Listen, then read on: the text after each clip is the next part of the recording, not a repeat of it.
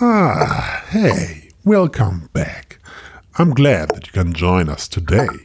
I thought today we do a little podcast that just, just, just had a little lot of color in it.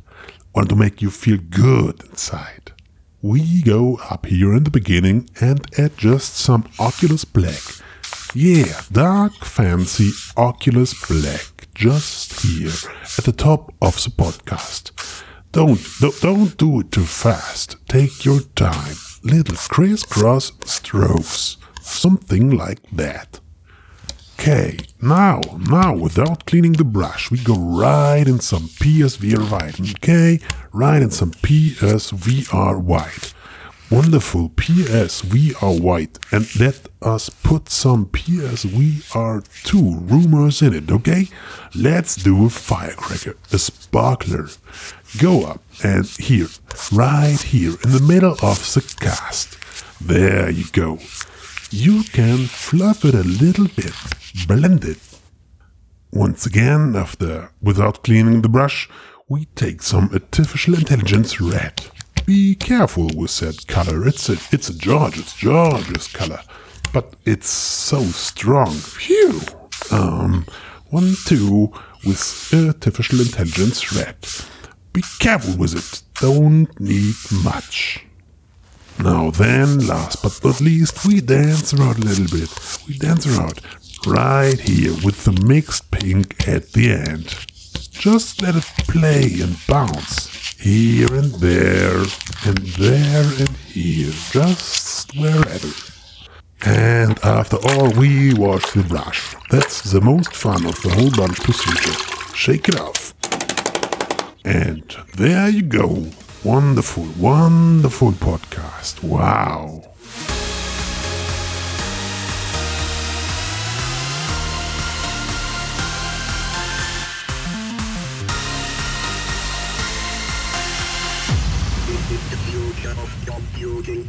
So, herzlich willkommen zum Mix.de Podcast, Folge 192, dem Podcast über die Zukunft der Computer, VR, AR und KI. Heute mit dabei sind ähm, Christian. Hi, ist dir eigentlich mal aufgefallen, dass... Äh, Kein einziges Mal äh gesagt im Intro. Ja, das auch, aber dass du... Egal, was du sagst, es prallt an mir ab. Du bist ja immer so gemein zu mir, dass du deinen Cast aber jedes Mal mit so beginnst. Mit so nee, das ist mir noch nicht aufgefallen. So, aber doch mir schon, ja. Scheint mir ein probates Mittel zu sein. Was ist das für ein Wort? Würdest du jetzt bitte den Rest der Leute... Probat. den Rest der Max Leute. und Ben, ihr seid auch mit dabei, endlich. Hallo. Ja. So, da bin ich. Ja. so, wer sich über dieses, so, wer sich über dieses komische Intro gewundert hat. Es gibt jetzt, es gibt Bob Ross in VR. Nein, es gibt Bob Ross noch nicht in VR, aber es gibt einen Entwickler, der das macht. Äh, und wenn die Bob Ross Firma, die ähm, auch äh, Bob Ross äh, Rechte verwaltet. Rechte verwaltet und genau. Wenn die dann Ja sagen, dann gibt's vielleicht bald Bob Ross in VR. Da kann man dann ein Bob Ross Video in VR gucken und nebenher auf einer Leinwand Bob Ross Bilder malen. Das ist schon ziemlich cool, finde ich. Ich würde das sofort machen. Ehrlich? Kannst du malen? Kannst du malen? In diesem Demo-Video, was es gibt, ich war vollkommen baff. Ja. Wie geil das aussah, was der Typ da hingemalt hat. Das gibt's auch gar nicht. Ja, und ich dachte mir die ganze Zeit, das ist doch fake. Also, ja, ich habe die ganze Zeit darauf geachtet, dass die, ob dieser Pinsel wirklich malt, aber er scheint das ja wirklich zu tun. Also, Wahnsinn, Wahnsinn. Ja, das stelle ich mir am schwersten vor, ja, das perfekt zu programmieren. Das Teilchen stellst du dir am schwersten vor. Da wird doch nur, da wird doch nur Layer für Layer freigelegt. Das Bild ist doch schon vorgezeichnet, habe ich die ganze Zeit gedacht. Aber irgendwie. das war ja auch in echt so, äh, ich weiß nicht, ob du, da, ob du das weißt, die haben die quasi aufgenommen und dann rückwärts abgespielt. Ja, nein. Klar. Bei Bob Ross. Ja, wusstest du das nicht? So ein altbekanntes Geheimnis, Nein. Matthias. Mein Gott, was erfahre ich in diesem Podcast für erschütternde Und da, Dinge. das war, also ist besonders deswegen so interessant, weil Bob Ross ja dann auch rückwärts sprechen musste immer, ne, damit das ja. später wieder, also die hatten ja damals noch nicht die Technik, die, die Audiospur dann auch wieder. Deswegen klingt er auch so entspannt, weil er rückwärts gesprochen hat. Ja, ja richtig. genau, ja. Das ist. Also, ihr hattet mich fast, aber. Ja. Beim Rückwärtssprechen bist du stutzig geworden, oder? Nee, aber, ähm, aber ernsthaft, also ich meine, Mal, Mal-Apps in VR gibt's ja komischerweise auch, also gibt's ja viele. Und auch die Idee, dass man sich in Tiltbrush oder so ein, eine Vorlage als, als tatsächliches JPEG reinlädt, ähm, ist ja nicht selten. Also hat man schon ein paar Mal in solchen Videos gesehen, wo dann auch so klassische Bilder nachgemalt werden. Dann logischerweise um die um die räumliche Komponente ne, äh, erweitert und das ist dann natürlich auch wirklich das, das Künstlershandwerk. Ähm, aber ich habe keine Ahnung, warum diese diese Bob Ross Geschichte strahlt alleine aufgrund dieser Bob Ross Thematik sowas. Wegen Bob Ross. Ansonsten Oder ist es ja eigentlich gar nicht, ich frage mich, ob der, ob der überhaupt die Bob Ross Rechte dafür braucht, weil theoretisch könntest du ja einfach einen YouTube-Stream in eine VR-App reinladen Mhm. und hast dann halt hier den, ähm, müsste nur eine Mal-App bauen, meinst du sozusagen? Genau, richtig. Also Schlag das das doch mal vor. Die Idee ist gut, ja, gebe Ja, ich was- dir recht. so lizenzmäßig könnten die das doch gar nicht verhindern. Also stelle ich mir Nee. schwierig vor, keine Ahnung. Also so, solange, solange du die Tools komplett lieferst, ja. äh, auf jeden Fall. Und ich glaube, das würde auch ausreichen, um die App interessant genug zu machen. Naja, schauen wir mal. Apropos Kultur VR, das Staatstheater Augsburg verschickt jetzt VR-Brillen, weil die Leute ja wegen Corona nicht mehr ins Theater dürfen. Kannst du dir für 10 Euro eine VR-Brille bestellen. Äh, fast für zwei Stunden kannst du dir das angucken und dann wird sie wieder abgeholt. Das ist so teuer wie eine Pizza. Es, es sagt, es sagt eine Menge über dich aus, dass du Pizzas mit Kultur zusammenbringst. Also Ja, also ich habe es ja nur gesagt, weil ich im Vorgespräch, äh, liebe Hörer und Hörerinnen, gesagt habe, für 9,90 Euro, wie funktioniert das? Ich bin ja, ich bin ja der fiese Business-High, weißt du? Ich denke ja sofort in, in Business-Modellen und denke mir so, ah, für abbringen und abholen plus Content erstellen plus VR-Brille und das für 9,90 Euro, das kann auch niemals funktionieren. Hätten sie es besser mal mit einem Pizzalieferservice gekoppelt, dann hätten sie da zumindest äh, die, den logistischen Part abgedeckt. Aber korrekterweise wurde ich ja von meinen freundlichen Kollegen darauf hingewiesen, dass das alles mit öffentlichen Geldern finanziert ist. ganz davon Ja. ab sind das ja Mitarbeiter, die dort liefern. Die haben ja eh gerade nichts zu tun. Und, ja, ist wirklich so. Die haben Hart, aber ja nicht, nicht so viel zu tun. Hart, aber Dementsprechend ähm, ist es eine sinnvolle Stimmt. Geschichte, Ja. finde ich. Also Ja, das, also auch das, wir lernen heute echt viel, nur dass ihr es wisst. Also das war gerade der, der klare, eindeutige Indiz. Ich habe mich immer gefragt, was machen Theaterleute, wenn gerade keine Aufführung ist? Und Ben, vielen Dank fürs Augenöffnen. Nix. nix. Ne? Klar, sie machen nix. Ja, irgendwann ist alles geputzt und dann, ne, Ja. also Aber warte, warte mal, Ben, du hast gerade gesagt, das ist eine sinnvolle Geschichte. Ich äh, überlege gerade, wenn, also es richtet sich ja vor allen Dingen an VR-Neulinge, glaube ich, würde ich mal sagen. Weil jemand, der eine VR-Brille daheim hat, dem kannst du ja irgendwie einen Streaming-Service oder sonst was anbieten oder einfach nur die Datei. Der muss ja keine Brille bringen. Hm. So. Und jetzt bist du ein VR-Neuling und kriegst das erste Mal eine VR-Brille und dann sollst du die direkt zwei Stunden aufziehen und ein Dann Theaterstück ist es, gucken. und dann ist es auch noch eine Pico, ne? Das muss man auch noch mal dazu sagen. 75 Minuten geht das. Ähm, ist ein Monolog, den sie gerade da spielen, beziehungsweise jetzt das erste. Hm. Umso mehr du darüber sprichst, desto unsicherer werde ich. Ja, das wundert mich bei dir jetzt überhaupt nicht. Ja. Ähm, aber es ist trotzdem äh, eine kulturelle Errungenschaft. Und ich finde es äh, insofern sehr bemerkenswert und sehr cool, äh, weil sie aus einer Not eine Tugend gemacht haben, weil eigentlich sind diese Brillen äh, direkt für eine Aufführung äh, ge gedacht gewesen. Ähm, das heißt, also in einer äh, Theateraufführung äh, zu Orpheus, ähm, wie hieß das Ding noch, Orfeo et Euridice, sollte man äh, innerhalb von äh, innerhalb der Spielzeit dreimal diese Brille aufsetzen und dann jeweils Mhm. zehn Minuten lang ähm, in eine VR-Installation der Unterwelt abtauchen. Mhm. So, und jetzt hat man 500 VR-Brillen da rumliegen äh, und dann Corona ist alles dicht. Was macht man Okay. am besten? Und ich finde das eine super Und dann coole ist es Idee. in der Tat naheliegend, ja. Ja, und Ähm, das sind dann, was sind dann 180 Grad 3D-Videos oder weiß Äh, man das? Ja, Ach, Max, du das weiß Technokrat. Nee, so, so genau ähm, weiß ich es nicht. Also ich weiß, dass halt die Brillen extra für diesen Zweck da sind. Das sind diese Pico äh, G2 Brillen. Ähm, haben eine ganz gute Auflösung, 4K-Auflösung. Ähm, und die können halt so bespielt werden, dass, äh, oder beziehungsweise so konfiguriert werden, dass dieses Stück dort rein äh, draufgeladen wird und sobald es dann der User aufsetzt, startet das. Wenn man es wieder abnimmt, ähm, pausiert es. Und es kann halt auch nur einmal abgespielt werden. Ähm, und dafür sind die ganz cool, die Ja. Brillen. Klingt nett. Ich bin gespannt, ob sie äh, über ihre Resonanz berichten, auch die sie bei der Aktion hatten. Oder wenn mal einer von euch dran denkt, könnten wir nachfragen. Ich habe mir schon einen Termin gemacht dafür. Sehr gut, vorbildlich. Gut, dann lass uns mal mit dem ersten äh, Thema starten. Und zwar vor zehn Tagen soll Apple, nicht vor zehn Tagen, also Apple soll angeblich Next VR gekauft haben. Das ist jetzt zum Zeitpunkt des Podcasts ungefähr zehn Tage her. Es gibt keine offizielle Bestätigung seitens Apple, dass das der Fall ist, aber das ist nicht ungewöhnlich. Apple kauft häufiger mal Unternehmen und bestätigt es nicht unbedingt. Ähm, in dem Fall würde ich aber eigentlich sogar noch eine Bestätigung erwarten, wenn es passiert, weil es halt angeblich 100 Millionen waren, die da geflossen sind. Ähm, also für Apple-Verhältnisse schon eher so bisschen mehr. Ähm, und wer NextVR nicht kennt, das ist dieses Frosch im Hals. Wer NextVR nicht kennt, das ist Besser als ein Känguru.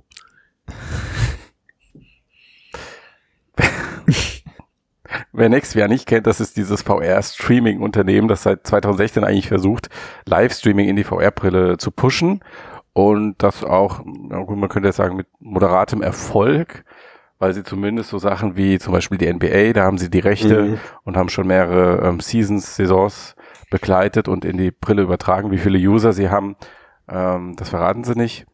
Aber so contentmäßig würde ich sagen, was Inhalte und Technik betrifft, waren sie bei diesen ganzen Startups, die versucht haben, sich in diesem Bereich zu etablieren, eigentlich recht vorne dabei. Wobei Korrektur NextVR ist kein Startup, das Unternehmen gibt es schon viel länger und hat sich mit 3D-Übertragung beschäftigt, sondern und sie haben dann auch erst als der VR-Hype kam, haben sie sich in NextVR umbenannt und sind dann voll auf diesen Zug aufgesprungen. Und ähm, ja, warum kauft Apple NextVR?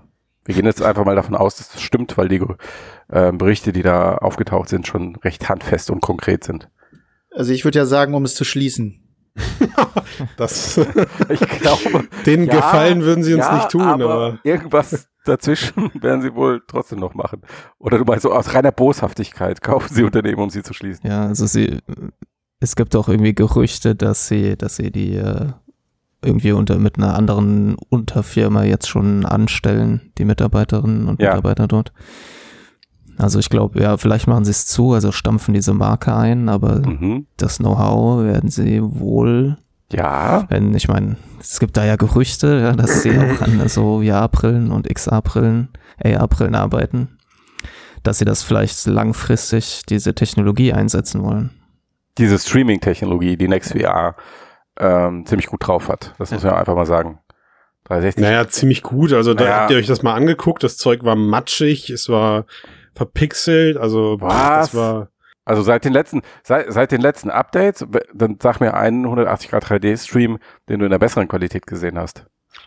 Touché. Also sie haben mit Sicherheit ein Problem, dass sie halt den Augenabstand ihrer äh, Kameralinsen, wenn der nicht es war mein Eindruck, wenn der nicht so gut zu deinen, äh, deinem eigenen Augenabstand passt, dann sieht das alles ein bisschen zu klein aus und so. Ja, richtig.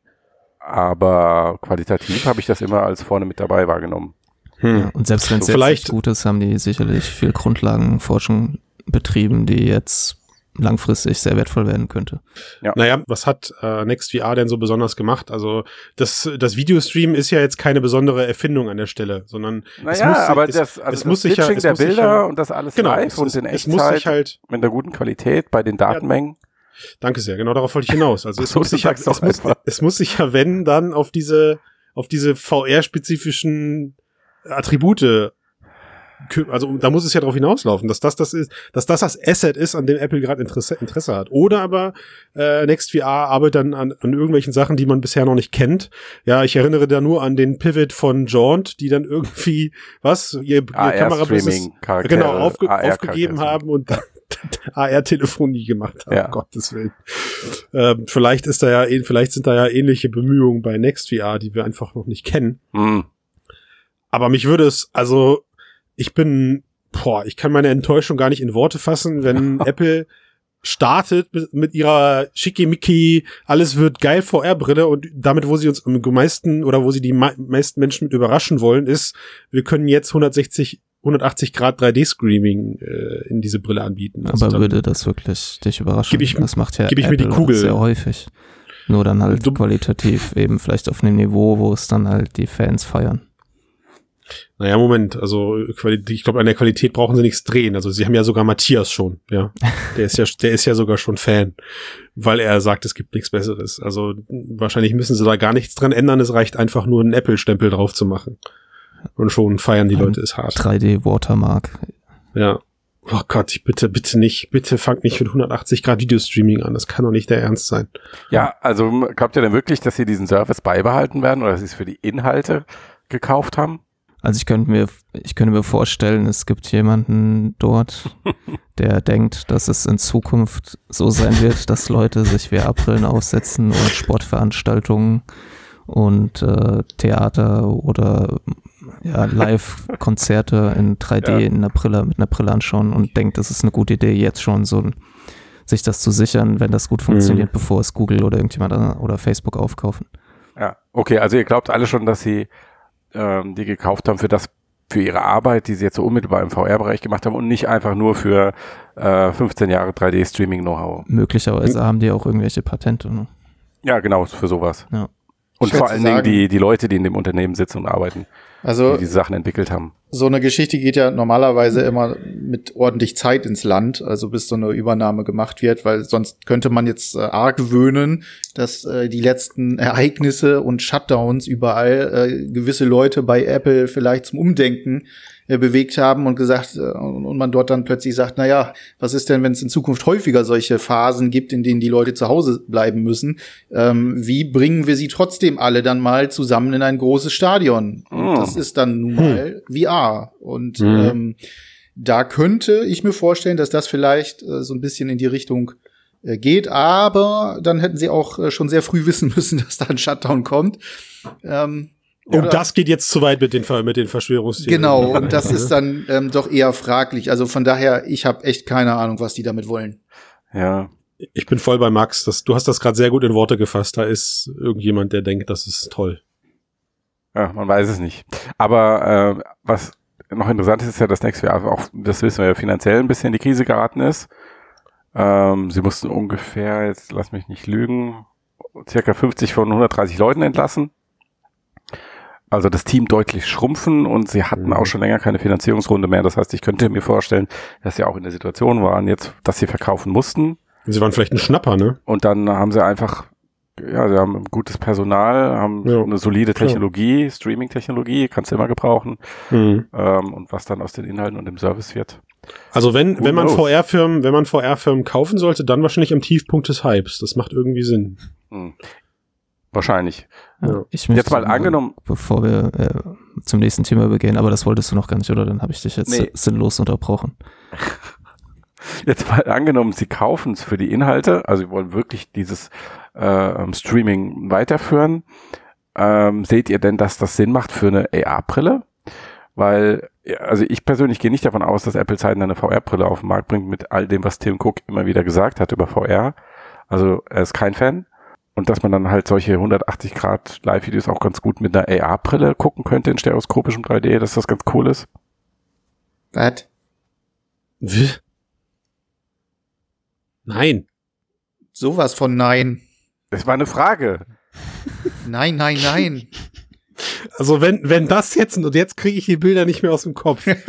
Also wenn ich jetzt plötzlich, oh Gott, über einen 50, 50 was Zoll Bildschirm oder über einen mit, mit 5, 45 Grad Field of View VR-Brille, oh Gott, nee, ich will den Gedanken nicht länger aussprechen. Können wir das Thema bitte wechseln? Naja, vielleicht hat Apple ja eine Brille mit mehr Sichtgrad. Man weiß es ja mhm, nicht. mhm, ja. Wenn sie so bei 80 hinkommen oder so. Aber wenn ich mich richtig erinnere, es gab doch schon auch Gerüchte, dass sie sowohl an einer AR als auch einer VR-Brille arbeiten, oder? Ja, es gab Gerüchte zum XA-Gerät, richtig, ja. Vielleicht Aber ich ist, sehe, was auch wenn- immer sie wenn- vorhaben, vielleicht sehen Ja. wir das ja niemals. Vielleicht stampfen sie es auch ein. Ey, ohne Witz. Und vielleicht sagen wir in einem, in einem halben Jahr oder in einem Jahr, wenn dann irgendwann mal was davon zu hören ist. Ich glaube, damals nach dem Metaio-Deal war auch erstmal lange still, Hm. äh, als, als Metaio gekauft wurde, das Unternehmen, was ja dann letztendlich zu der Apple zu AR-Kit verholfen hat. Ja, aber da war relativ klar, was sie damit vorhatten und was sie da kaufen. Irgendwie schon, ja. ja, Das bei schon, Next das VR stimmt. ist es jetzt so, hä, Moment mal, was?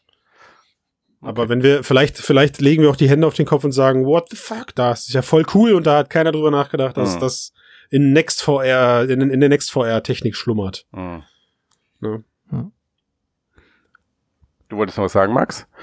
Ja, ich habe, äh, weil ich mich auch gefragt habe, wer sowas macht, aber ähm, ich habe neulich einen Joe Rogan Podcast gehört und äh, ich höre mir das meistens auf YouTube an. Äh, und dort war einer der meistgelikten Kommentare die Aufforderung, dass sie doch bitte eine VR-Kamera ins Studio stellen sollen, damit man, während man sich den Podcast anhört, mit den Gästen quasi im Studio sitzen kann. What? Okay. Also es gibt da wohl Leute, die das cool finden und das gerne machen würden. Mhm. Und Wir gehören nicht dazu anscheinend. Nein, ich finde, Moment, also ich finde das im, im Prinzip schon interessant. Ich fand auch, äh, also was sie immer bei Livestreaming speziell für Sport und Konzerte gemacht haben, ähm, das war halt immer unter der Prämisse, okay, die Qualität wird noch viel besser, die Brillen werden noch viel besser, die Auflösung wird noch viel besser, äh, Brillen werden komfortabler etc. Und da gehöre ich auch immer noch zu den Leuten, die sagen, ja, wenn das denn mal dann alles besser ist, dann wäre es schon irgendwie ziemlich geil, sich so ein Fußballspiel direkt an der Seitenlinie anzugucken. Das hat ein anderes Gefühl. Ähm, aber stehen halt noch ein paar Fragezeichen dahinter. Ja. Oder so direkt vorm, äh, vor der Bühne zu stehen beim Konzert oder so, das hat schon was. Ich finde das nicht verkehrt. Ja, das stimmt. Also ich meine, ich hatte ja auch einen vor Jahren einen solchen kompletten Konzertmoment, wo ich mir Du hast äh, sogar auch- geweint, ich erinnere mich. Ja, ja, genau, richtig. Es hat mich total emotional mitgenommen. Mit dem Cardboard, ne, Das war das war gut. Nee, es war zum Glück mit, äh, mit der Gier, glaube ich. Mit der Gier oder mit der Rift. Sie Ruhe in Frieden. Ja, beide ruhen in Frieden, aber ja, ich, Bitte ich, ich, will, ich, ich, ich nehme an der Stelle nehme ich jetzt einfach die Position ein, Apple überrascht mich, aber übertreibt's Jawohl. nicht. Apple überrascht mich. So, schönes Schlusswort. Ähm, nächstes Thema. Sony überrascht mich. Äh, Sony hat uns überrascht. Weil ähm, Sony hat seinen neuen ähm, PlayStation 5 Controller vorgestellt. Dual Sense. Er heißt aus nicht mehr wie immer- DualShock, ne? Er heißt Sieht aus wie mehr- immer, nur in weiß. Ja. Ähm, und ist halt ein normales Gamepad. Und dann, hä, warum sprechen wir jetzt darüber, über normales Gamepad? Naja, So. weil eine Auffälligkeit ist da dran, nämlich das, was fehlt. Und zwar das Lichtsignal für das kamerabasierte Tracking der PlayStation. Ja, bedeutet, also es gibt da so einen kleinen Lichtstreif, aber wir gehen jetzt kollektiv davon aus, dass das nicht reicht für ein ordentliches Tracking. Oder wer widersprechen möge, macht das bitte jetzt. Okay. Ähm, bedeutet also, der neue PS5-Controller ist nicht mehr PSVR-kompatibel. Was auch insofern interessant ist, weil PSVR ist ja PS5-kompatibel, aber jemand, der sich eine PS5 kauft, der muss sich dann den alten PS4-Kram kaufen, um die PSVR zu betreiben. Das war jetzt sehr kompliziert, aber ich hoffe, ihr konntet mir folgen. Also vielleicht hat er den ganzen alten PS4 VR Genau, das ja kann noch. natürlich sein, dass er es noch hat. Genau, und will ihn einfach nur fight und will ihn einfach nur weiter verwenden. Ja. Und, Oder äh, anders ja. gesagt, die Leute, die ihren alten Kram verkaufen, müssten dann halt ihren Controller und ihre Kamera behalten. Also ich, ich muss erstmal gerade, ich weiß, wir sind der, der, der Cast über die Zukunft der Computer, VRA und KI, Danke. aber jetzt muss ich leider doch nochmal, also du sagst gerade, sieht sonst aus wie immer, also hey, ich finde da, also mutiger Ja, also war bitte. Sony noch nie, ja komm. ja, das hat aber jetzt nicht viel zu bedeuten. Also es hat sich noch näher dem Xbox-Controller angenähert. Ja, also wirklich, ne, das ist also mehr, noch stärker haben sie sich jetzt noch nie von ihrem ursprünglichen Design äh, äh, verabschiedet. Und ja, okay, ich gebe dir recht, es gibt ja mittlerweile Bilder, wo er komplett schwarz gefärbt wurde und dann sieht er, sieht er Sony auch wieder würdig. Äh, aber momentan sieht eher so aus, als hätte der DualShock 4 und der Xbox-Controller ein uneheliches Kind bekommen, finde ich. Und äh, Mit den falschen Triggern dran. mit, mit den, mit den eindeutig mit der falschen Triggerpositionierung, ja. Ich bin absolut pro Xbox-Lager, das stimmt. So, jetzt zurück, PSVR. Aber ja, die Frage ist doch, äh, jetzt hat man eine PSVR und kauft sich eine PlayStation 5. Äh, was hat man dann davon? Man will also irgendwie sein, man muss seinen alten Controller benutzen, man nutzt seine alte Brille und wenn es gut läuft, wird die Qualität ein bisschen hochgerechnet. Ja, Äh, und dann wartet man, äh, was man darauf jetzt spielt und wartet bis ins erste Quartal 2021. Und was kommt da? Da kommt Resident Evil 8. bam, bam, bam. Und Und dann, den- oder meinst du, haben sie so eine ganze, das ist das halt von so die Strategie. Die haben wahrscheinlich noch so mehrere Lagerhallen mit alten PS4-Controllern voll. Und wie können wir die Scheiße loswerden? Ganz einfach. Also halt Die diese machen Frage, Resident Evil PS4-Controller exklusiv. Äh, genau diese Frage muss man sich Und- doch stellen. Wird irgendjemand noch die alte PSVR aus dem aus dem Speicher holen, ja, um dann Resident Evil 8 in VR zu spielen, wenn es denn wirklich Hm. das unterstützt, wie die Gerüchte ja zumindest jetzt behaupten. Oder Ja, das- ist das Hinweis darauf, dass vielleicht da noch was passiert? Da wird mit Sicherheit noch was passieren. Ähm, ich verweise da mal auf äh, diesen wunderbaren Artikel auf Mixed äh, zu den Gerüchten rund um die PSVR 2. Hm. Und äh, da macht das dann auch durchaus Sinn, dass der äh, PS5-Controller keine Leuchtleisten mehr hat, die irgendein Kack-Kamerasystem äh, befeuern.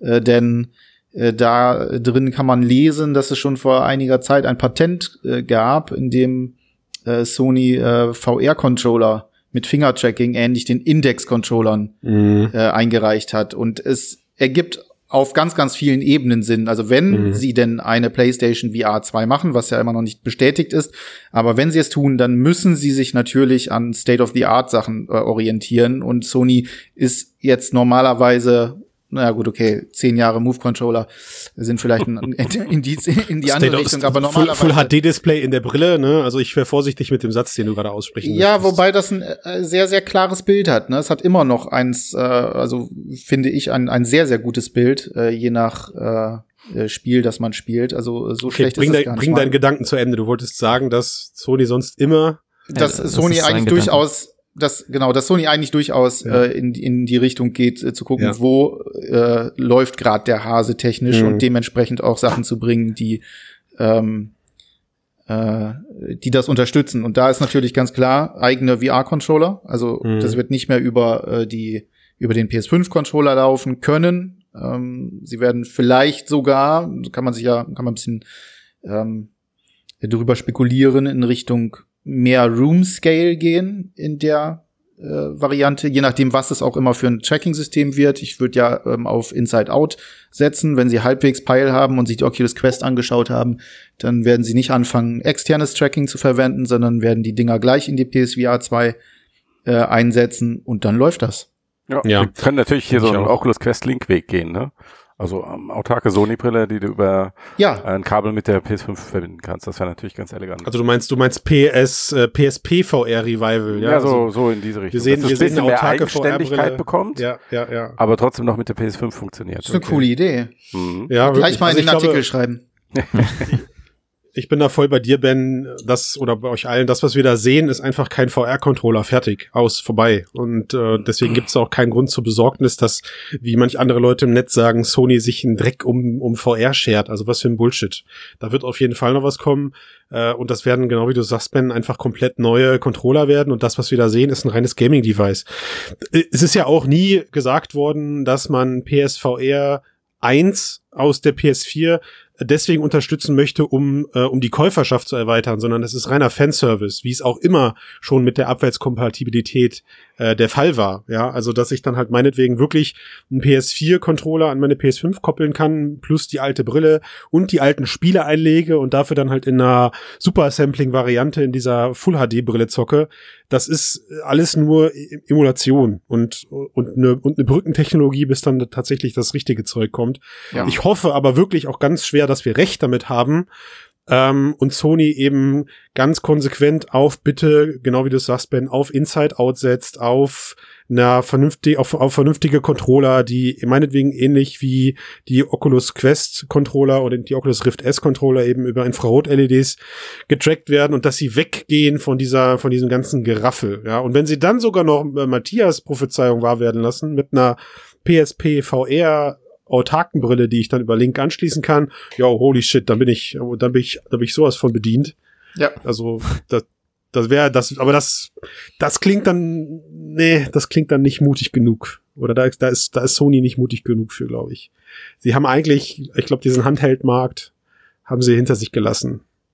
Auf der anderen Seite würde so ein bisschen Quest-Konkurrenz auf dem Level wirklich äh, Impact haben. Ja, ist ja aber nicht mal Konkurrenz. Das wäre ja für die Entwickler wäre das super, weil sie könnten einfach mehr verkaufen, hätten die Zweitverwertung, würde dem ganzen Markt gut tun. Ja, das wäre auch, wenn man sich das jetzt vorstellt, dann hätte man Quest, man hätte ein PSVR Standalone Headset und dann, äh, ja, dann gibt's quasi so eine neue Variante von PC gegen Konsole, nur dass es dann über das Medium VR-Brille stattfindet. Also krass, ja. Ich meine, überlegt mal, dann hat also die, die, diese, diese VR-Brille von, von Sony hätte ja dann auch endlich sowas wie eine Daseinsberechtigung für ihre 400, 300 Euro, die sie dann kostet. Ja. Ne, also wenn sie da wirklich einen Quest-Klon draus machen mit ähnlichen Hardware-Specs, das halte ich durchaus für valide bei jemandem wie Sony. Sie haben damals auch, ohne mit der Wimpern zu zucken, ein Full-HD-Display in die Brille gepackt, als alle anderen schon nach mehr gelächzt haben. Also äh, ja, Ben, sie sind innovativ, was, was ihre, was ihre Core-Konsole angeht, aber sonst drumherum, glaube ich, sind sie auch sehr bodenständig mit dem, was sie da in solche, in solche Sachen reinpacken. Deswegen gab es ja damals auch keine neuen Tracking-Technologien für PSVR 1, sondern man hat sich auf dieses oh, gehasste RGB-Tracking Die äh, spezialisiert. Genau, weil der Frank, genau richtig. Ähm, aber holy shit, also die Idee, äh, die ihr hier gerade gepitcht habt mit einer autarken PSVR-Brille, lasst es wahr werden.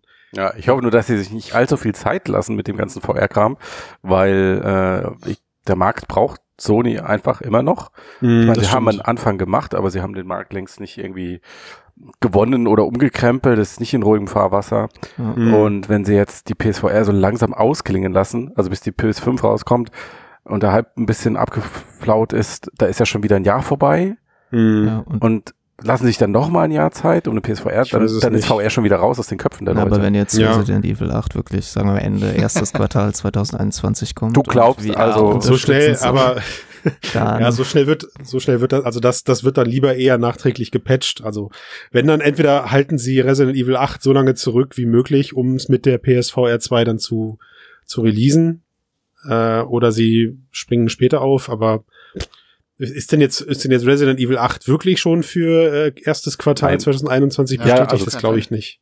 Das Das glaube ich nicht. Da wir- Also das sagen wir, da wird's, wird noch vielleicht wird's da vorgestellt. Ende, Ende, Ende 21, Anfang, an Mitte, Ja. Mitte 22 Die vielleicht. Gerüchte ja. besagen erst Quartal 21 und äh, Capcom hat im letzten Jahr im ersten Quartal Resi 2 rausgebracht, im zweiten Resi 3. Resi 3. Und sie werden Jetzt kommt erstmal Resident, Resi 4. Resident Evil Titel im ersten Quartal äh, 2021 haben. Ja, aber das ist Resident Evil 4 Remake. Das Das, 4 Remake ist haben sie noch, soll noch weiter weg sein. Ja, Ja. nee, nee, das, ist- das 4 Remake äh, ist wohl in Arbeit. Ja. Also das ähm, ist definitiv so. Und jetzt, wenn man mal rein aus marketingtechnischer Sicht äh, guckt und äh, ein Resident Evil 8 ist in Arbeit, dann äh, wäre Sony ja durchaus ähm, gut beraten, ihre PSVR 2 mit dem Release von Resident Evil 8 äh, zu verbinden, weil dann hätten sie noch einen System Seller mit dazu. Mhm. Ähm, und wenn das Ende 2021 kommt, ähm, dann haben auch schon eine ganze Menge Leute ihre PS5 und äh, Abbezahlt. Dann, ja, abbezahlt auch, ja.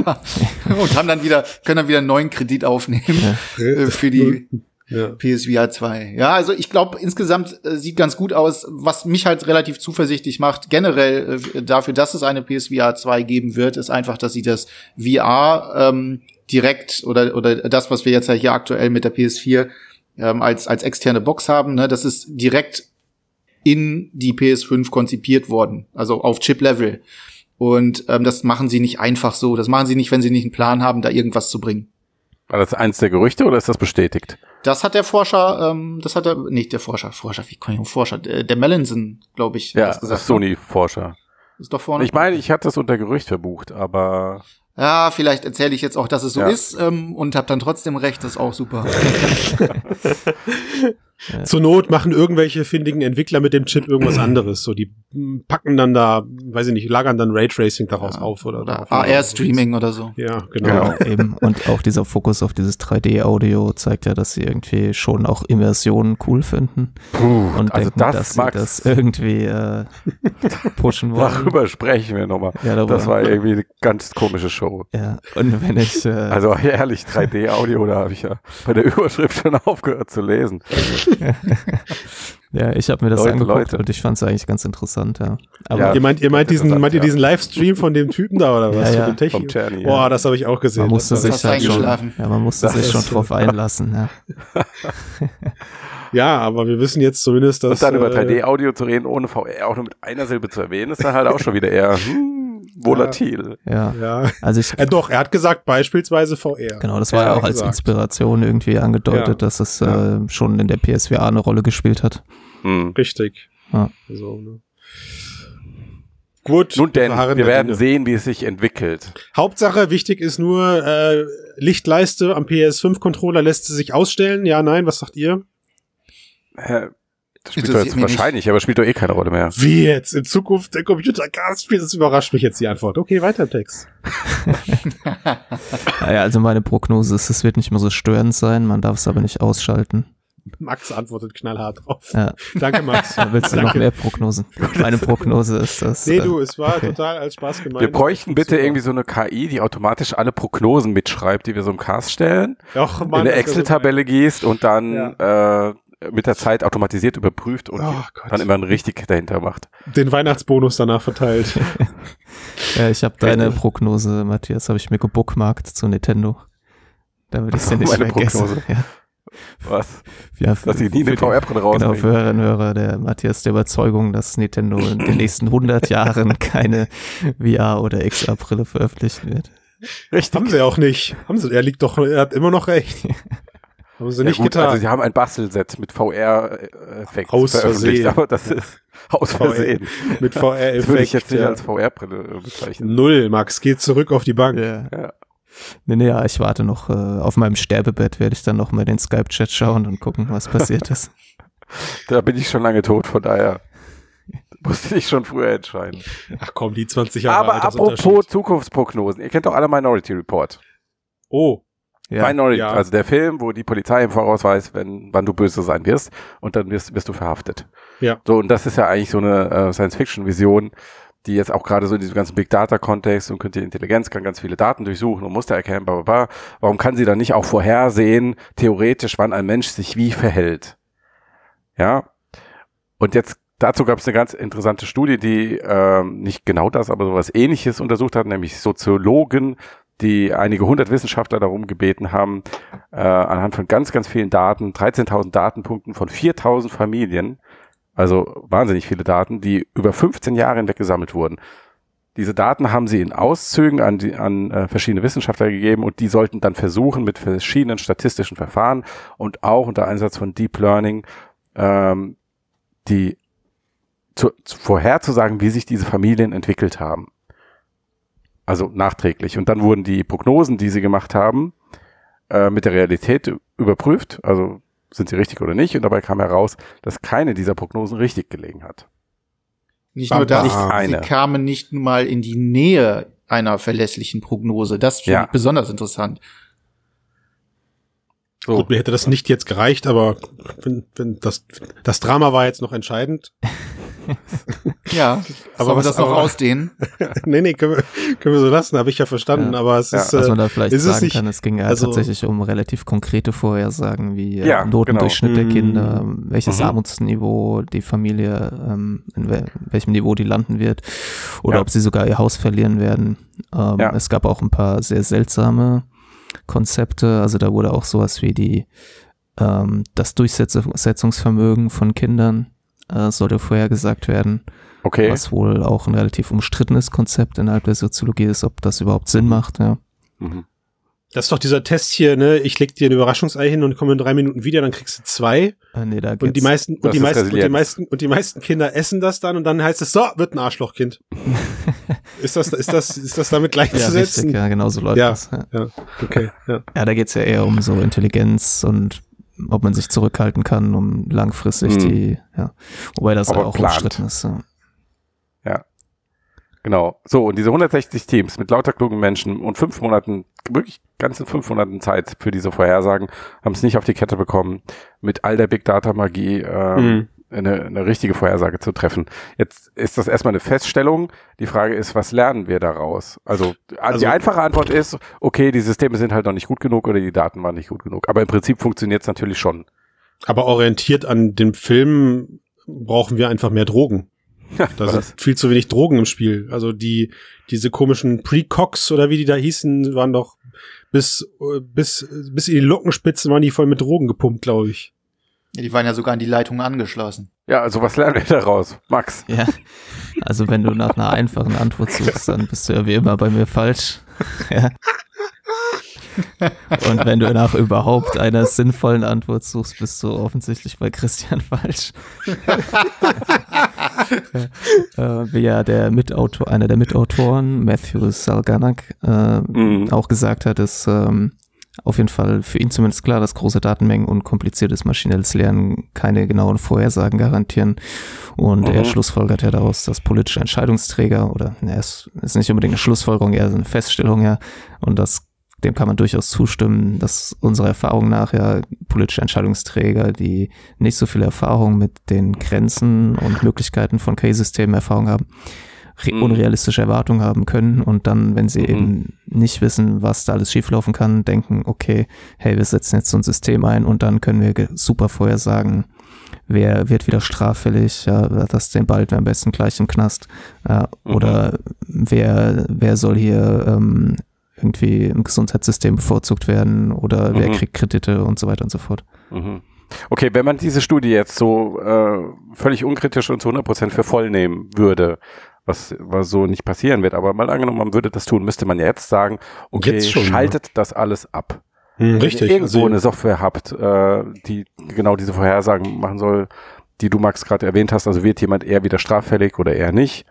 Ähm, oder äh, wie entwickelt sich ein, ein Schüler an der Schule, solche Sachen ähm, dürft ihr Das nicht mehr benutzen. müsste, müsste dann noch eigentlich jetzt abgeschaltet werden. So habe ich das halt auch gedeutet. Und das Mhm. entzieht sich halt so ein bisschen meinem Verständnis, weil ich meine, dass Big Data oder generell Datenanalysen am Ende nur zu Kauderwelsch fühlen, stimmt ja so auch nicht. Das, das kannst du ja so auch nicht stehen lassen. Ja. Nee, Das, Ich denke, aber in dieser Komplexität offenbar. Ja, also ich denke, dass ähm, da zwei Faktoren eine Rolle spielen. Erstens, dass diese Lösungen wie diese, ähm, ja, wir hatten da mal einen Artikel darüber, über, ob man quasi gerechter ist als der KI-Richter. Ja, da Mhm. konnte man das ausprobieren. Dass ähm, solche Systeme, die da eingesetzt werden, werden häufig von der von privaten Unternehmen programmiert die Mhm. natürlich ein Interesse daran haben, ihr Produkt zu verkaufen. Und wo dann immer die Frage ist, wie ehrlich sind die mit der Genauigkeit? Oder selbst wenn man die Genauigkeit eben, die kann man ja aus unterschiedlichen Blickwinkeln betrachten. Ja, ich kann einmal sagen, okay, das ist in 70 Prozent der Fälle genau und in meinem Marketing mich darauf konzentrieren, zu zeigen, warum das toll ist und was das alles für Ja. Vorteile hat, äh, ohne die Frage nach den 30 Prozent zu stellen. Und dann, wenn man Mhm. noch tiefer in die Materie einsteigt, gibt es ja eben auch falsch-falsch und falsch-positive Ergebnisse, die man eigentlich immer bedenken sollte, ja, wenn man über Genauigkeit von so Systemen bespricht. Und äh, der zweite Punkt ist, denke ich, dass klar wird, dass halt die Frage, na, na, also wenn ich mich mit komplexen Systemen beschäftige, wie eben dem menschlichen Leben, also in Mhm. seinem Sozi mit allen sozialen Strukturen und allem, was dazugehört, dass auch Machine Learning hier keine, weil das muss man auch nochmal sagen, die Deep Learning Systeme waren jetzt nicht äh, besser als die menschlichen Experten, sondern einfach genauso schlecht. Ja, Mhm. Also dass quasi auch hier Deep Learning zumindest aktuell keine großen Vorteile erringen kann und aber auch eben menschliche Experten. Das heißt, es ist so ein Problem, wo die Frage ist, ist es unlösbar? Was Mhm. dann letzten Endes in mathematische Theorie geht, ja. Da gibt's ja so Mhm. NP-Probleme und so Sachen, die man nicht mit Computern lösen kann. Äh, oder ist es eben lösbar? Und wenn es lösbar ist, dann ist wahrscheinlich die Antwort, wir brauchen viel mehr Daten und möglicherweise Viel mehr Rechenleistung. viel mehr Rechenleistung Mhm. oder auch andere effizientere Algorithmen. Es kommt Ja. auch darauf an, welche Daten sammeln wir überhaupt und natürlich auch, welche Fragen stellen wir. Ja, Aber und so dann wie jetzt quasi das passiert wurde und so wie die Systeme jetzt funktionieren, deutet einiges darauf hin, dass das völlig unzureichend und ungerecht ist. Mhm. Ähm, das heißt aber nicht, dass KI-Prognosen grundsätzlich Unsinn sind, sondern hier geht es ja um einen sehr spezifischen, sehr komplexen sozialen, gesellschaftlichen Kontext. Wir Mhm. kennen ja KI-Prognosen auch aus anderen Bereichen, wie äh, zum Beispiel Medizin Vorhersage oder so, von? Erdbeben Mhm. oder sowas, ja. Mhm. Wo du also oder, oder Bewegung von äh, Tieren, Walen im Meer, wo Mhm. du relativ konkrete ähm, und ich sag mal homogene, überschaubare Datenmengen hast, die du auf eindeutige Sachen untersuchen kannst und dann nach vorne verlängern. Aber hier bei dieser Komplexität, bei Daten über 15 Jahre hinweg, ähm, wo so viele Faktoren eine Rolle spielen können, ähm, da funktioniert es halt einfach noch nicht. Nicht nur noch nicht, also äh, ich bin sogar der Meinung zu sagen, dass äh, das niemals funktionieren wird. Denn äh, für mich erschließt sich nicht, wie eine KI, so- also selbst wenn sie unfassbar viele Daten hätte, und da sind 13.000 meiner Meinung nach nicht viel, ähm, lass die das 10, 20, 30-fache an Daten haben. Wie soll sie denn etwas, also ein, ein Verhalten eines Organismus vorhersagen, der willkürlich auf gewisse Dinge reagieren kann, der durch ganz, ganz verschiedene Umstände, die eine KI überhaupt vielleicht gar nicht betrachten kann, die, die sie vielleicht gar nicht in ihren ganzen Daten drin hat, plötzlich auf eine Situation ganz anders reagiert, als sie es sonst immer getan hat. Wie soll man das in, also wie, wie soll das berechnet werden? Wie soll so etwas äh, vorhergesagt werden? Und umso mehr Menschen äh, da betroffen sind oder beziehungsweise ähm, ähm, ja, versucht werden vorherzusagen, ich glaube, umso ungenauer wird das Ganze. Die, die kurze Antwort darauf für mich wäre, glaube ich, auch gar nicht. Also es kann nicht geschätzt werden. Die Frage ist aber natürlich immer, welche, äh, welche Antwort erwartest du? Ja, also geht es jetzt darum, gebe ich dieser Person einen Kredit? Ja, nein. Und da reichen ja dann wieder, da bewegst du dich dann in einem kleineren Entscheidungskosmos. Ja, Das ist diese, Per- äh, wie ist die Person vielleicht aufgewachsen? Wie sehen ihre bisherigen finanziellen Verhältnisse aus? Wie hoch ist sie schon verschuldet? Welchen Job hat sie? Und darauf kannst du eine relativ ungefährliche und auch, ja, vielleicht auch immer nicht korrekte Antwort sagen. Du kriegst bei uns, lieber Kunde oder lieber Kunden, kriegst du keinen Kredit. Ja, Aber das wird ja Könnte- schon gemacht. könnte, genau, das wird ja schon Ja. gemacht und es könnte natürlich sein, dass diese Person trotzdem sich aber genau jetzt, in dem Moment, wo sie mit dir spricht, so gebessert hat und so die, den, den U-Turn in ihrem Leben hinbekommt, dass diese Aussage die Person eigentlich erst noch mehr verrotten lässt, obwohl sie die beste Business-Idee ever hätte. Jetzt als Beispiel. Ne? Ähm, trotzdem sind das Entscheidungen, die schon gef- gefallen werden. Schlimmer ist es natürlich oder komplexer wird es natürlich, wenn das, wie er das jetzt gerade in dem ähm, dystopischen Beispiel hier versucht äh, einzuholen oder wie er eingeleitet hat, indem er sagt, da wird anhand ähm, von solchen Daten entschieden, ist das ein, ein, ein Straf, ein potenzieller Straftäter oder ist das äh, eine Kriminelle, die, die man da hat? Ja, wie hoch ist die Wahrscheinlichkeit? Und äh, ich meine, mich selbst jetzt da mal an den Minority Report Film erinnern zu können. Selbst da war das ja so, dass diese Vorhersagen, gut, sie waren jetzt, wären sie, würden sie auf Daten basieren, ähm, könnten sie wahrscheinlich nur ganz knapp kurz vorher fest äh, gesetzt, festgestellt werden, ja.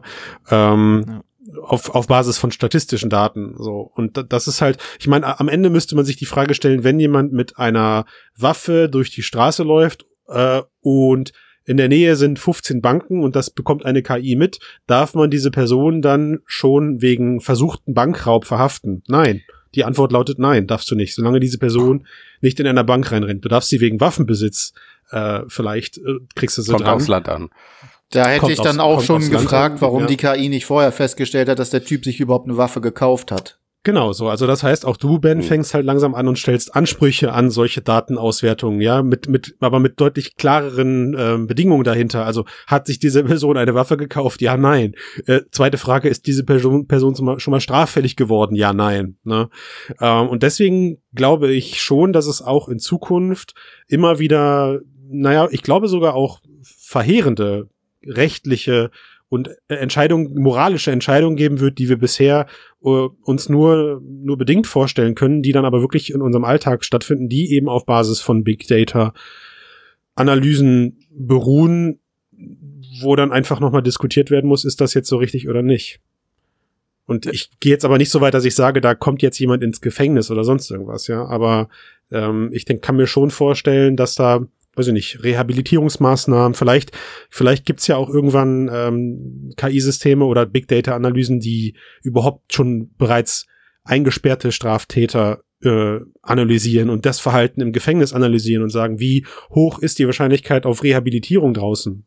Ja. Ja, oder wie hoch ist die Wahrscheinlichkeit auf Rückschlag? Allein das ist ja schon moralisch irgendwo zu diskutieren dann, Ja, weil aber diese halt- Person ist nachweislich straftätig gewesen. Also ich denke, dass könnte sich was halt das zeigt, ist, dass die Fragen, also dass man nicht de- den Fehler machen sollte, zu denken, dass die Fragen über den Einsatz solcher Systeme letzten Endes nur noch ähm, eine Frage der Moral ist.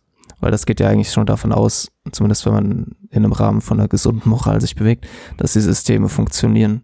Und ich denke, was Mhm. diese Studie halt zeigt, ist, dass eben zum Beispiel, wenn ich jetzt dein Beispiel auf, äh, aufgreife, Christian, dass wenn du jetzt jemanden in einem Gefängnis beobachtest, ja, und dann auch irgendwie seinen Lebenslauf mit einspeist und all diesen Sachen, dass du trotzdem das einfach nicht vorhersagen kannst.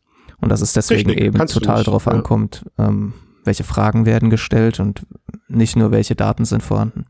Und das halt Erstmal auch und beweisen, dass sie funktioniert. Ja. Genau, dass das sozusagen, man sollte wie immer eigentlich, bevor man irgendetwas irgendwo einsetzt, erstmal zeigen, dass es auch wirklich funktioniert. Und leider funktioniert es Mhm. häufig halt andersrum, egal ob das jetzt bei Medikamenten ist, äh, wie im amerikanischen Gesundheitssystem, Mhm. ähm, oder jetzt im Einsatz von solchen Predictive-Geschichten, wo irgendwas vorhergesagt wird und daraus, ja, entweder geht es nur darum, dass ich jetzt meine Entscheidung maschinell unterstützen lasse oder vielleicht überlasse ich die Entscheidung komplett der Maschine und kümmere mich Mhm. erst drum, wenn es auffliegt, dass alles schief läuft. Und das sollte diese Studie eigentlich gut gezeigt haben, dass es halt eben gerade in diesem sozialen Kontext einfach so kompliziert ist, dass es halt total unmoralisch ist. Ja, und die Automatisierung und die Skalierung sind natürlich das große Risiko bei sowas. Mhm. Mhm. Hm. Ich, Ben, eine Sache, die du gesagt hast, fand ich auch interessant und das ist jetzt echt ein schräger Gedanke, weil du gesagt hast, wie kann man einen Organismus vorhersagen? Was ist denn, wenn diese Systeme mal abgesehen irgendwann nicht mehr nur mit demografischen Daten, sondern auch mit äh, organischen Daten gefüttert Mhm. werden. Also welchen Hormonspiegel hat ein Mensch, Mhm. wie groß ist ein Mensch, wie schnell läuft ein Mensch, etc. pp. Und dann kannst du vielleicht Vorhersagen machen, okay, Frau mit Hormonspiegel A trifft auf Mann mit Hormonspiegel B. Dem und dem. Gesichtsverhältnis zueinander, äh, Mhm. Chance auf ein Gespräch ist bei 70 Prozent, etc. pp. Und also dann, Dann kommen die Social-Daten noch dazu, welche Interessen haben die beiden. Ja. also, Also Wahrscheinlichkeiten aber- oder so, kann Was- ich mir was- durchaus vorstellen. was ist am Ende vom Tag, was kannst du nicht mehr statistisch erfassen? Auch Ja. wenn diese Systeme bei diesem Test jetzt gescheitert sind, heißt das ja nicht, dass diese statistischen Vorhersagen generell gescheitert sind. Die Frage ist nur, Also ich würde sagen, dass es kommt darauf an, wie tief man in die Materie einsteigen möchte. Mhm. ich habe ja kurz diese NP-Problematik angesprochen. Es gibt ja theoretisch in der Mathematik Probleme, die man nicht mit dem Computer ausrechnen kann, platt gesagt. mhm, Ja, mit, selbst mit aller Zeit der Welt. Ja, das ist einer der Gründe, warum zum Beispiel Quantencomputer so vielversprechend sind, weil die da halt möglicherweise, das weiß man aber auch noch nicht genau, solche Probleme lösen könnten. mhm. Ähm. die könnten mir dann zum Beispiel sagen, warum immer einzelne Socken von mir verschwinden. Genau. Das ist eine Sache, die ich bis heute nicht verstanden habe. Das, äh, Äh, ja. Das versteht und dann niemand. die Frage, die du stellst, ist ja eigentlich eine Frage danach, wie deterministisch ist Ja. das Universum? Ja, also Mhm. braucht, reicht es halt dazu, wenn ich den Hormonhaushalt kenne, oder brauche ich doch Mhm. Elon Musks äh, Gehirn, Brain-Computer-Interface, muss die Neuronen gut abchecken können und kann dann vorher sagen, wie der Mhm. Mensch sich verhält. Das würde wahrscheinlich relativ gut funktionieren. Aber es wird Mhm. immer dieses, deswegen wird es nur um Wahrscheinlichkeiten gehen, es wird immer dieses Moment des Unberechenbaren geben, denke ich. Ja, es wird auch, genau, das, das Szenario, was ich geschildert wäre, wären auch mehr oder weniger präzise Vorhersagen oder dann vielleicht sogar relativ präzise Vorhersagen, aber es wäre nie absolut.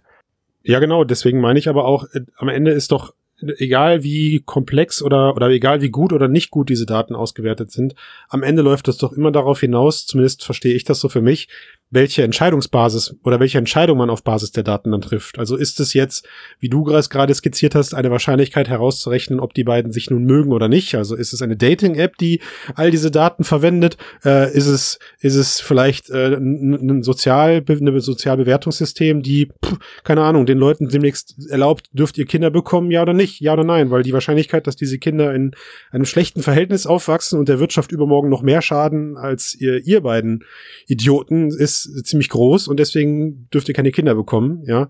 Was katastrophal wäre, wenn das soweit kommen würde, aber halt auf Basis derselben Daten ja irgendwo genau die gleiche, also genau die gleiche Richtung annimmt. Nur Also- es ist halt eine, eine viel dramatischere Entscheidung. Ja, Szenarien, die ich mir vorstellen könnte, die funktionieren könnten, wären beispielsweise, ähm, man nimmt zwei Personen oder man hat zwei Personen, die sich zum Beispiel für ein Stipendium oder für, ne, für, eine, ähm, äh, für eine Ausbildungsstelle oder whatever bewerben, die halt, ähm, keine Ahnung, die ist halt da und zwei Personen und äh, es gäbe jetzt entsprechend Daten darüber, äh, die eine KI auswerten könnte. Wie oft hat zum Beispiel eine Person bisher in ihrem Leben Dinge zu Ende gebracht?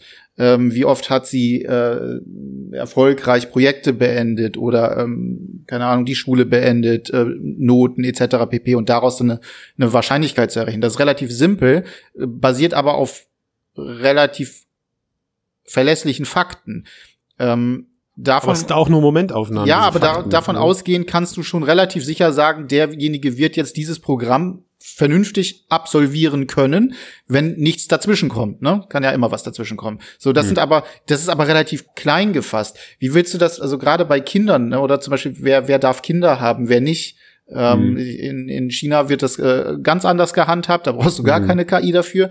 Also, was ich meine ist, ähm, wenn ich eine bestimmte Menge Fakten habe, dann kann ich daraus eine gewisse Wahrscheinlichkeit für etwas errechnen. Das ist relativ simpel. Das war auch dieses Beispiel ne, mit dem Stipendium.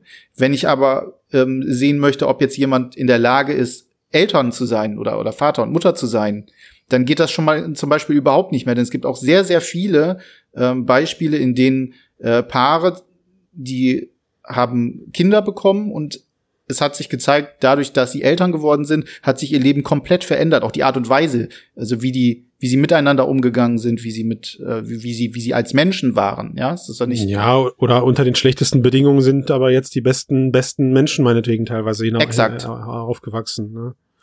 Ganz genau. Und das ist, na, wo, wo ziehst du da die Grenze zwischen dem, was du faktisch berechnen kannst, wo du sagen kannst, so, das ist ziemlich, ich kann ziemlich sicher sagen, der bringt das zu Ende.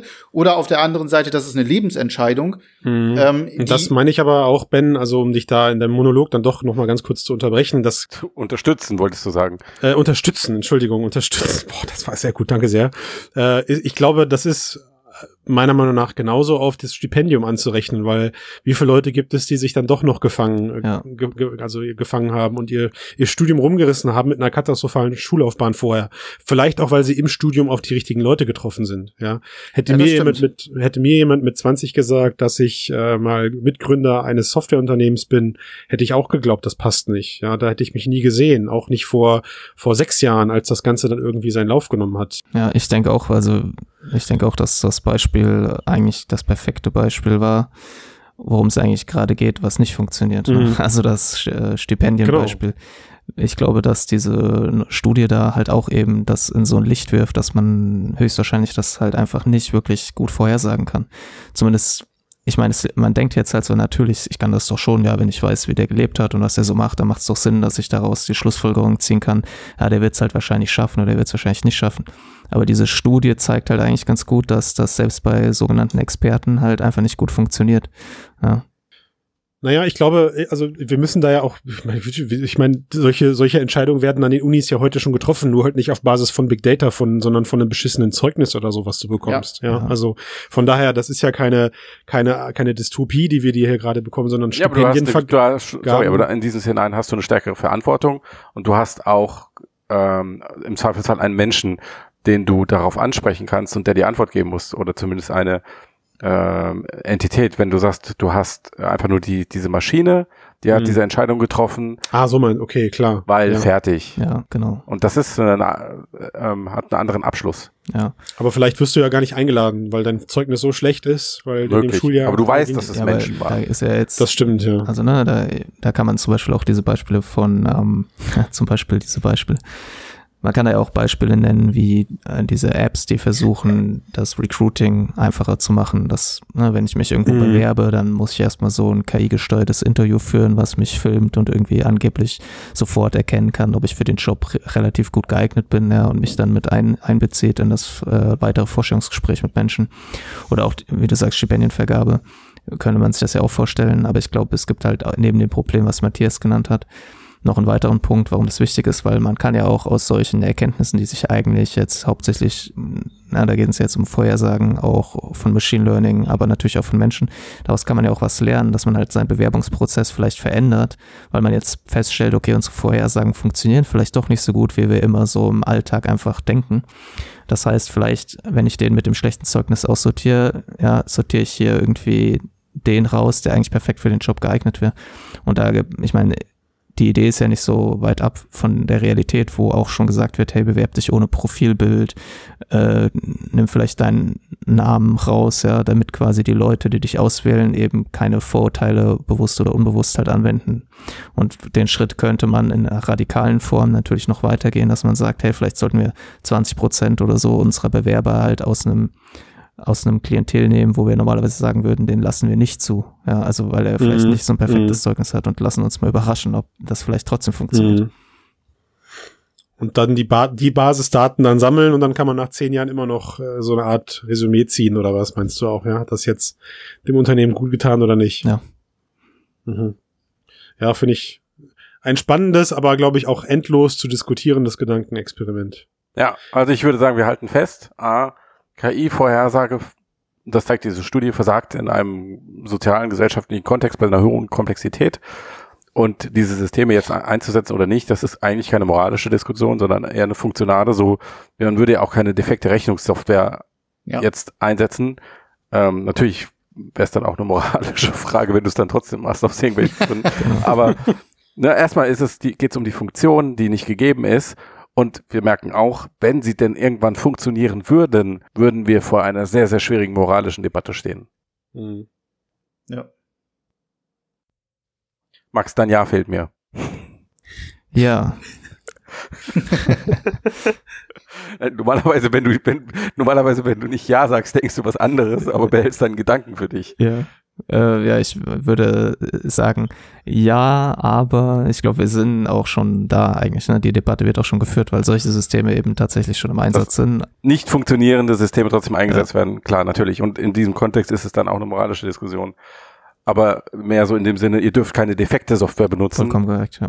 Sehe ich auch so. Und nicht, wir dürfen keine Vorhersagesysteme benutzen. Das sind ja die zwei unterschiedlichen Ebenen. Ja. ja. Gut, in diesem Sinne, ich danke euch für diesen wundervollen Podcast. Ja. Ähm, wenn euch, liebe Hörerinnen und Hörer, siezen oder duzen wir unsere Hörerinnen und Hörer eigentlich? Sowohl, wir machen beides und wer sich geduzt fühlen will, darf sich geduzt fühlen. Wer sich gesiezt fühlen will, darf sich gesiezt fühlen. Ähm, ihr könnt uns sie, nee, ich mache das jetzt nicht die ganze Zeit. Also ihr könnt uns gerne unterstützen mit einer positiven Bewertung auf der Plattform eurer Wahl. Beeinflusst die Algorithmen in unserem Sinne mit äh, fünf Sternen, Daumen hoch und dem ganzen Kappes, den es da draußen gibt. Ähm, und ihr könnt auch sehr gerne ein Steady-Abo abschließen, um diesen Podcast zu unterstützen, um die Webseite zu unterstützen. Und wenn ihr das Steady-Abo macht, dann bekommt ihr unsere komplette Webseite werbefrei, keine Werbebanner mehr. Und ihr habt Zugriff auf unser komplettes Archiv. Genau. Perfekt. So. Habe ich was vergessen? Nope. Alles. Außer euch zu verabschieden. Hau rein. Perfekt. Bis dann. Ciao. Macht's gut, ciao. Ciao, ciao. Mixed.